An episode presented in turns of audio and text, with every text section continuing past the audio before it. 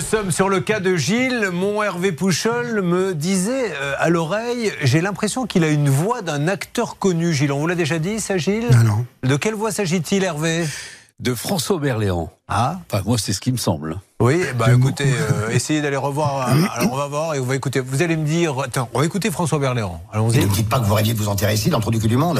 Alors. vous croyez que ça m'amuse Ah, Est-ce que vous pouvez me dire, vous ne croyez quand même pas que je vais m'enterrer ici dans le trou du cul du monde Vous ne croyez pas que je vais m'enterrer ici, dans le trou du cul du monde Ah, il y a un peu de ça, effectivement. Effectivement, bravo Hervé. Alors là, Merci. j'y aurais pas pensé. Super. Bah oui. Et il a tort. Et, et on est fan avec Hervé de Michel Sardou. Et on rappelle qu'il a croisé Michel Sardou. Il lui a serré la main sans même le reconnaître, Gilles d'ailleurs. Mais oui, c'est fabuleux ça.